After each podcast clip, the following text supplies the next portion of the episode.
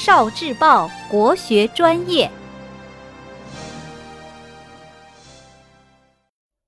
国学小状元。葫芦里的秘密。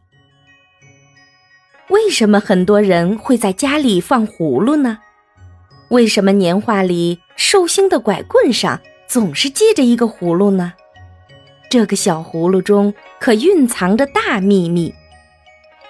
首先，葫芦的发音谐音“福禄”，葫芦的枝茎可以攀爬蔓延，“蔓”与“万”谐音，就可以表示长寿。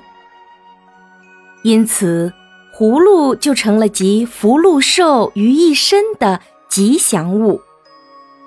其次，葫芦里会有很多葫芦籽，所以可以象征子孙众多、家族兴旺。第三，药店、医馆是为人们解除病痛、带来幸福的地方，所以古时候的药店、医馆会把葫芦悬挂在门口，当做招牌。因此，“悬壶”这个词就成了卖药行医的代称。医生治病救人就是悬壶济世。第四，在神话故事里。葫芦是福禄吉祥、驱魔辟邪的灵物，很多神仙神医都带着葫芦，如八仙中的铁拐李、太上老君、寿星南极仙翁等。